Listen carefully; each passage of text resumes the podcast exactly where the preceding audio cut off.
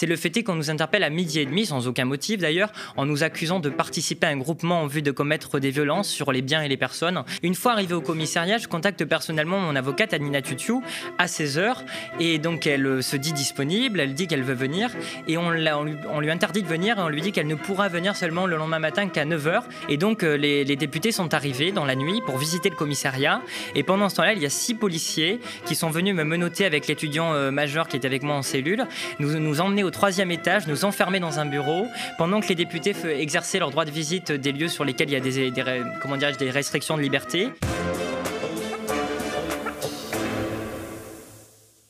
Bonjour Richie.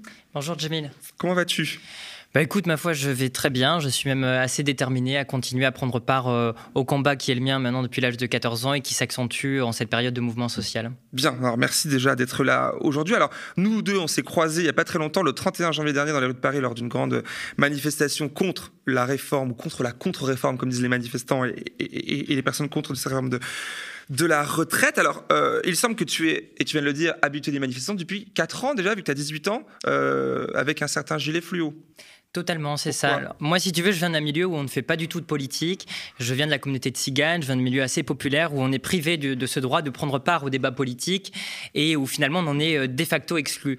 Et euh, alors que je n'avais pas de conscience politique, alors que je n'avais jamais lu plus d'un livre, je vois des gens euh, sur les ronds-points qui se mettent à revendiquer des gens d'horizons extrêmement divers et éparses.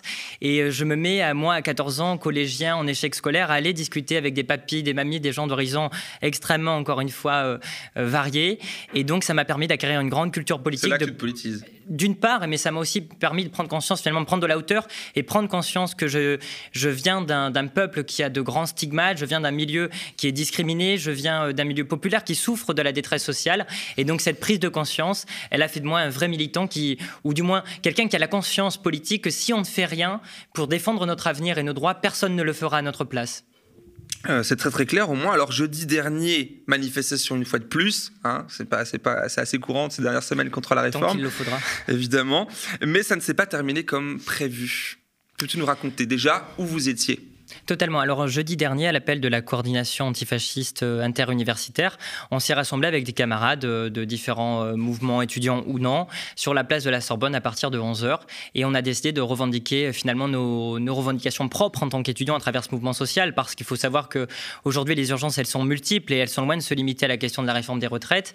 Et donc, avec ces mots d'ordre extrêmement différents, c'est-à-dire la contestation de la misère qui prolifère, des idées réactionnaires, comme vous l'avez évoqué d'ailleurs tout à l'heure, qui prolifèrent également, eh bien, on s'est mobilisé et on a décidé de manifester.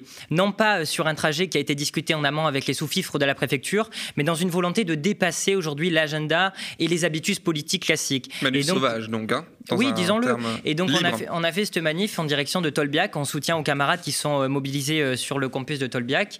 Et donc, une fois arrivé là-bas, il y a une horde de, je ne sais pas si on peut les qualifier de policiers, mais du moins de, de, de miliciens extrêmement violents au service du capital et de l'argent, qui sont venus nous entourer et qui nous ont interpellés sans faire de distinction. Au passage, il y a même des journalistes indépendants qui ont été interpellés, des lycéens, énormément de mineurs. d'AB7, je crois, c'est ça? Tout à fait, Apolline et euh, Luc également de QG, et, euh, et donc euh, des, des, mineurs également, lycéens, et quelques étudiants dont je faisais partie. Et donc on nous interpelle.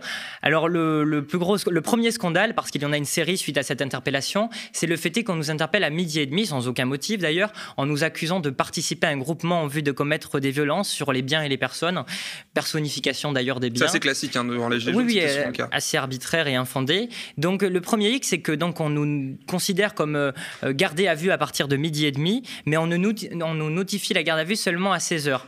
Donc déjà, c'est assez problématique. Une fois arrivé au commissariat, je contacte personnellement mon avocate Anina Tutu à 16 heures, et donc elle se dit disponible, elle dit qu'elle veut venir, et on, lui, interdit de venir, et on lui dit qu'elle ne pourra venir seulement le lendemain matin qu'à 9 heures. Donc je suis resté en garde à vue de midi et demi jusqu'à 9 heures sans assistance juridique. Et euh, le plus scandaleux avec cette garde à vue, euh, et après on parlera du problème général, c'est le fait que j'ai contacté des camarades députés euh, avant d'être placé en garde à vue dans le, camion qui nous transférait au commissariat avec les camarades camarades lycéens et étudiants. Et donc, les, les députés sont arrivés dans la nuit pour visiter le commissariat. Et pendant ce temps-là, il y a six policiers qui sont venus me menotter avec l'étudiant majeur qui était avec moi en cellule, nous, nous emmener au troisième étage, nous enfermer dans un bureau, pendant que les députés exerçaient leur droit de visite des lieux sur lesquels il y a des, des comment des restrictions de liberté, et pour pas qu'on puisse échanger avec eux.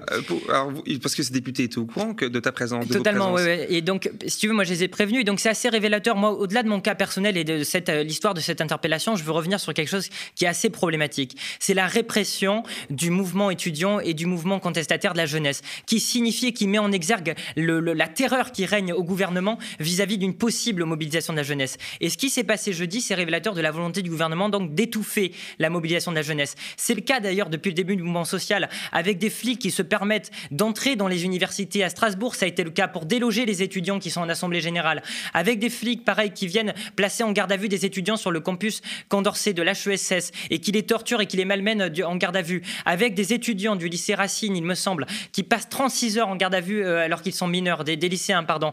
Si tu veux, tout ça, c'est assez scandaleux. Et rien que cela, ces atteintes aux libertés et à la mobilisation, au droit de mobilisation étudiant, ça devrait être une raison majeure de nous mobiliser. Mais derrière ces questions-là, il y a des questions bien plus larges et des raisons qui devraient nous pousser à la mobilisation.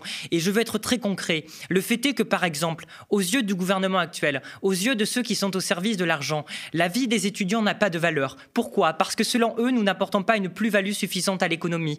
C'est-à-dire que lorsque même il s'agit de donner des miettes aux étudiants, c'est-à-dire un repas à 1 euro pour tous les étudiants, et eh bien même dans ce cas de figure où il s'agit de donner des miettes, le gouvernement dédaigne de le faire. Et donc il nous méprise. Nos vies n'ont pas de valeur à leurs yeux, comme toutes celles, toutes les vies de ceux qui n'ont pas de, qui ne produisent pas assez, qui ne consomment pas suffisamment. Et donc l'appel que je formule, c'est que face à cette répression, il est de notre devoir de nous mobiliser, d'amplifier la mobilisation pour demander la dignité, parce qu'il n'est pas normal qu'en tant qu'étudiant dans un pays aussi riche que le nôtre, où les profits des milliardaires explosent c'est du jamais vu. Eh bien, il n'est pas normal que dans ce pays-là, pour terminer, eh bien, on soit obligé de faire des, queues devant des files alimentaires pendant plusieurs heures pour se nourrir décemment, que l'on soit obligé d'avoir recours euh, à de multiples aides parce que et de travailler en parallèle de nos études, d'accumuler des jobs précaires, parce que la plupart des étudiants aujourd'hui accumulent des jobs précaires en parallèle de leurs études. Et cela, c'est proprement inadmissible. Donc, nous avons des revendications claires qui dépassent, euh, d'une part, la question de la réforme des retraites, parce que, par exemple, il s'agirait de mettre fin à la sélection à l'université, d'offrir le repas étudiant aux étudiants et non pas de le plafonner à un euro, mais de permettre à tous les étudiants de manger à leur faim gratuitement. C'est un devoir. Et également de construire des places d'hébergement crous et de mettre fin à l'insalubrité de ces logements. Donc vous voyez, les revendications, elles sont très claires et très précises. Elles dépassent, euh, euh, s'inscrivent, parce que le lien qu'on peut faire, il y a beaucoup de personnes, hein, la question revient, vous avez 18 ans, même moins parfois, euh, la retraite c'est super loin, parce que ça, vient s'intégrer dans ce mouvement social anti-réforme de retraite. Comment on justifie ça? Parce que c'est un choix de société en fait. C'est soit on veut vivre dans la société de la concurrence, du libre-échange absolu, où les individus sont en concurrence euh, déloyale permanente, où c'est le chacun pour soi, où il n'y a aucune solidarité, où la sécurité sociale est malmenée, où nos droits, qui ont été conquis au prix du sang par nos ancêtres, sont détruits, sont piétinés. Moi, ce que j'aimerais dire, c'est qu'aujourd'hui, on taxe beaucoup ceux qui sont dans la rue de casseurs. Mais les vrais casseurs, ce sont ceux qui sont au gouvernement, qui condamnent les gens à se casser le dos deux ans de plus au travail. Et la jeunesse, elle ne veut pas de ce monde-là. Elle ne veut pas de ce monde où on est obligé, où la sécurité sociale, on y met fin, où on est obligé de travailler jusqu'à 64, 65, 66, 67 ans, et où, in fine, la retraite disparaît et elle est laissée aux mains des fonds de pension. On ne veut pas de ce monde-là. On ne veut pas du monde où nous, les jeunes, on est dans la galère, où les vieux sont dans la misère absolue, où on voit nos parents qui n'arrivent même pas à faire leurs courses pour apporter la satiété à leur famille, où on voit nos anciens, et moi j'ai perdu ma grand-mère, et je vous en parle avec beaucoup d'émotion, qui vivent avec des pensions misérables.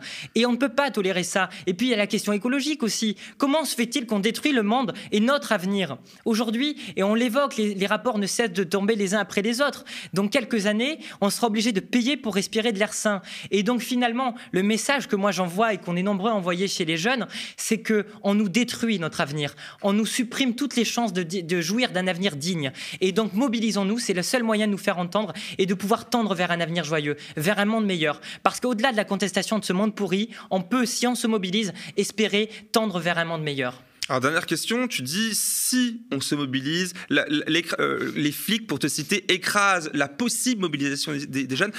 Je pensais que les jeunes étaient mobilisés, on pouvait le voir. Et pour toi, ce n'est pas encore suffisant. Les jeunes sont possiblement mobilisables, ce n'est pas encore le cas. Qu'est-ce qui bloque? Ben, Disons que en fait, ça fait des décennies qu'on abrutit les, les, les, gens, la population en général, y compris les jeunes, et qu'on essaie de nous étouffer, si tu veux, de faire en sorte que l'idée d'une mobilisation nous échappe. C'est-à-dire que la culture politique, par exemple, dans les médias mainstream, elle est totalement absente. Euh, les, luttes passées sont totalement ignorées. Moi, je fais étudiant en histoire, et euh, c'est vrai que dans les médias traditionnels, les réseaux sociaux, on n'entend pas tellement parler de, de l'héritage politique qui est le nôtre, des combats qui ont été menés dans le passé pour qu'aujourd'hui on puisse bénéficier de la sécurité sociale. Vous faites ce travail-là aux médias, c'est primordial. Et donc il y a cette bataille culturelle à mener qui permettra la mobilisation de la jeunesse. Mais néanmoins, je suis très confiant. Pourquoi? Parce que quand on a les abrutis d'éditorialistes de CNews qui nous disent Ouais, mais comment se fait-il que ces jeunes sont pessimistes et ne se mobilisent pas, ou, se mobilisent du moins et se soucient de la retraite alors qu'ils sont qu'ils ont à peine entre 16 et 18 ans?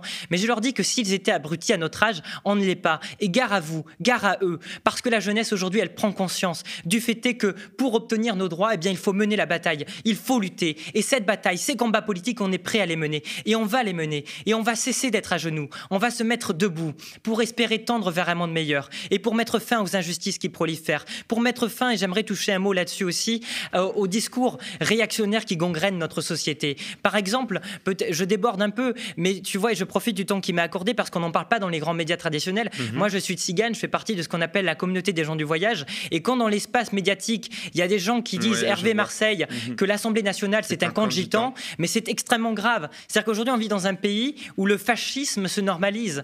On vit dans un pays où la misère prolifère. Donc les raisons de se mobiliser, elles sont multiples. Donc faisons-le et construisons cette mobilisation. Rendez-vous à partir du 7 mars, du 8 mars, du 9 mars et des journées qui suivront pour mener ce, ce combat, pour gagner la bataille sur les retraites, mais pour aller plus loin, pour mener ce combat et pour tendre vers un avenir plus juste. Merci beaucoup. On ne lâche rien. Merci, le message est passé.